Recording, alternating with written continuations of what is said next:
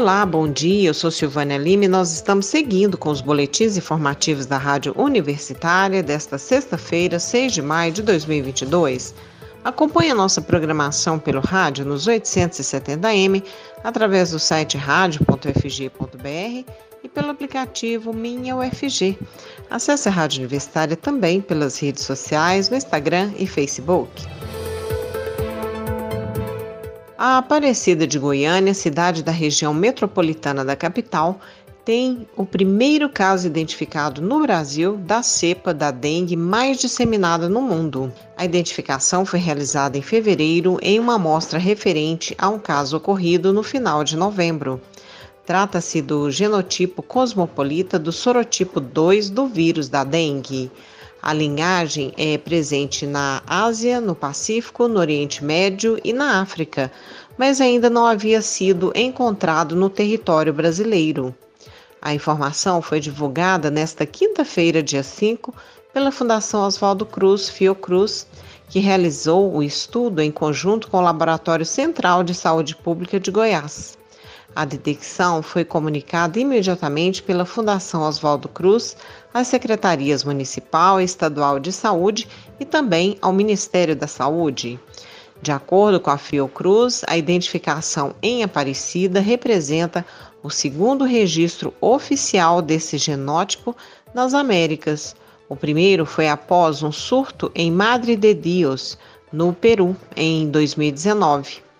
A fundação explica que o vírus da dengue possui quatro sorotipos e cada um deles pode ser subdividido em diferentes genótipos por causa das variações genéticas. De acordo com o estudo, o genótipo cosmopolita é um dos seis genótipos do sorotipo 2. A chegada dessa cepa no território brasileiro gera uma preocupação aos pesquisadores, porque, segundo eles, ela tem a capacidade de se espalhar facilmente. De acordo com dados do Ministério da Saúde, a cada 100 mil moradores de Goiás, 1.300 têm ou tiveram dengue em 2022. O órgão indica que essa incidência é cinco vezes maior do que a média em todo o Brasil, que é de 254 diagnósticos para cada grupo de, do mesmo número de pessoas. Apesar disso, os pesquisadores da Fiocruz descartam a aparição da nova cepa com o surto vivido no estado. Pesquisa do Sebrae revela o quanto os pequenos negócios impulsionam emprego. As pequenas e microempresas foram as que mais abriram vaga de emprego. Só em março foram registradas quase um milhão de admissões. É quase 90% do total de novos postos de trabalho gerados no país. Os pequenos negócios também são os que menos demitem. No acumulado do ano, as, as médias e grandes empresas foram as que mais fecharam postos de trabalho, com quase 43 mil desligamentos, contra 17 mil das micro e pequenas empresas, que são aquelas lojas ou prestadores de serviços que costumam ter até nove funcionários. O Brasil registrou recorde de abertura de pequenos negócios no ano passado foram criados quase 4 milhões de empreendimentos, aumento de 20% em relação a 2020. Plenário do STF, Supremo Tribunal Federal, indicou na última quarta-feira, dia 4, a lista tríplice que será enviada ao presidente Jair Bolsonaro para a escolha do ocupante de uma vaga do ministro substituto do TSE no Tribunal Superior Eleitoral. Entre os nomes está o da advogada Vera Lúcia Santana de Araújo, de 62 anos, primeira mulher negra a compor esta lista. Vera poderá fazer história se for indicada para a vaga. A advogada, nascida em Livramento de Nossa Senhora, sudoeste da Bahia, tem 40 anos de atuação como jurista, tendo coordenado a área jurídica de diversas campanhas políticas. Atualmente faz parte da executiva nacional da ABJD, que é a Associação Brasileira de Juristas pela Democracia, e também da Frente de Mulheres Negras do Distrito Federal e entorno. O indicado ao TSE ficará responsável, entre outros processos, por avaliar ações sobre a propaganda eleitoral. A vaga a ser ocupada é, foi aberta com o afastamento do ministro Carlos Veloso Filho, que deixou o cargo por motivos de saúde. Atualmente, todos os sete ministros que compõem a Corte Eleitoral são homens brancos. Se confirmada, a jurista representará não só as mulheres, mas também o maior contingente da população brasileira, que é a população negra, conforme foi noticiado no na ABJD. Os advogados André Ramos Tavares e Fabrício Medeiros são os demais que compõem a lista tríplice elaborada pelo STF. O presidente da República é obrigado a indicar um dos três nomes selecionados, mas não há prazo para essa indicação e ela poderá ocorrer até mesmo após as eleições deste ano. E os Estados Unidos aumentam o prazo que imigrantes poderão trabalhar com autorização vencida.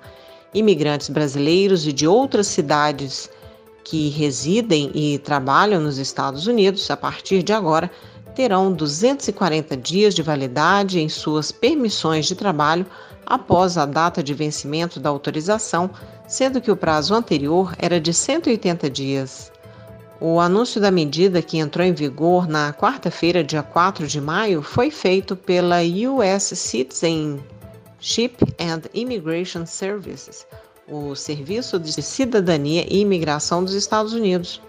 Especialistas apontam é que essa mudança vem em boa hora e pode trazer impactos positivos para a indústria americana.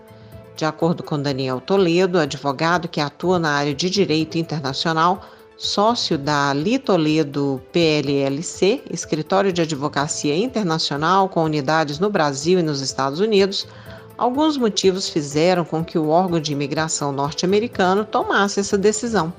Segundo ele, os diretores da instituição chegaram à conclusão de que 180 dias de extensão automática eram insuficientes. Mas vale lembrar que a regra é de cunho temporário, fazendo, trazendo segurança para que, que estrangeiros possam continuar trabalhando legalmente nos Estados Unidos até a emissão de um novo cartão. Se enquadram nessa medida os estrangeiros com processos de asilo, refugiados, pessoas com status de proteção temporária, cônjuges de portadores de L1, que são traumas da coluna, solicitantes de ajuste de status, solicitantes de VAVA, que, é, que são vítimas de violência doméstica, entre outras modalidades. Para outra advogada da área, Cris Lee, a crise causada pela Covid-19 foi um dos fatores que também atrasaram a renovação das autorizações de trabalho nos Estados Unidos. Para ela, a medida acontece em um momento oportuno para o país, que sofre com a escassez de mão de obra, a ponto de o governo disponibilizar mais de 20 mil vistos adicionais para que imigrantes possam trabalhar em setores que são impactados com a carência de trabalhadores qualificados. De acordo com Chris Lee, dados apontam que a grande maioria desses vistos foram ou serão destinados a cidadãos da América Latina. O espetáculo Inspira da companhia Corpo na Contramão será representado nesse sábado, dia 7, às 8 horas da noite no YouTube. A atriz Thaisa Sandotti é uma das roteiristas do espetáculo e vai ministrar uma oficina do domingo, dia 8, para explicar as potencialidades do corpo. O jornalista Rodrigo de Oliveira conversou com ela sobre o espetáculo e também sobre a oficina. Vamos ouvir. Companhia Corpo na Contramão encena espetáculo no YouTube e oferece oficina para explorar as possibilidades do corpo. Criado em plena pandemia, a partir de ensaios virtuais, o espetáculo solo Inspira, da companhia Corpo na Contramão, será apresentado neste sábado, dia 7, às 8 da noite, no canal da Trupe no YouTube. A peça, dirigida por Lua Barreto, é encenada por Thaisa Santotti, que também assina o roteiro. Santotti ministra ainda no domingo, dia 8, uma oficina sobre consciência corporal e o sistema de chakras, voltada para atores e ao público em geral. A oficina é gratuita e será ministrada pela plataforma Zoom. Os interessados devem preencher o formulário disponível no Instagram da companhia Corpo na Contramão. Nós conversamos agora com a atriz e roteirista Thaisa Santotti sobre o espetáculo e também sobre a oficina.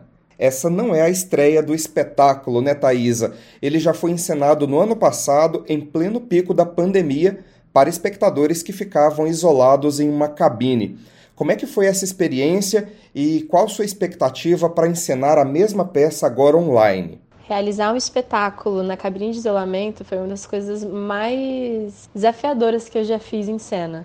Muito intimista, muito especial. É só você e aquele espectador. Foi uma experiência incrível. E serviu para poder amadurecer o espetáculo, né? Agora que a gente está fazendo online, a gente simplesmente fez a transposição da cabine para a tela.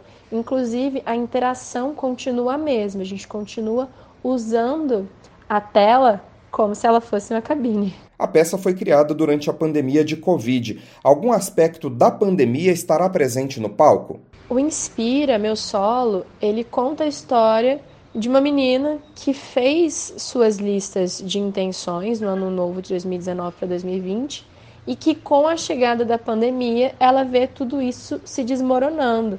Então, a pandemia ela entra como o fator de grande mudança na cena, ela é o condutor. Essa história que todo mundo, né, o universo passou em 2020 é retratado ali com aquela personagem tendo que lidar com tudo que ela tinha planejado se transformando todos os medos que ela passou, todas as dificuldades, tudo isso foi retratado em cena. O espetáculo mistura circo, dança e teatro.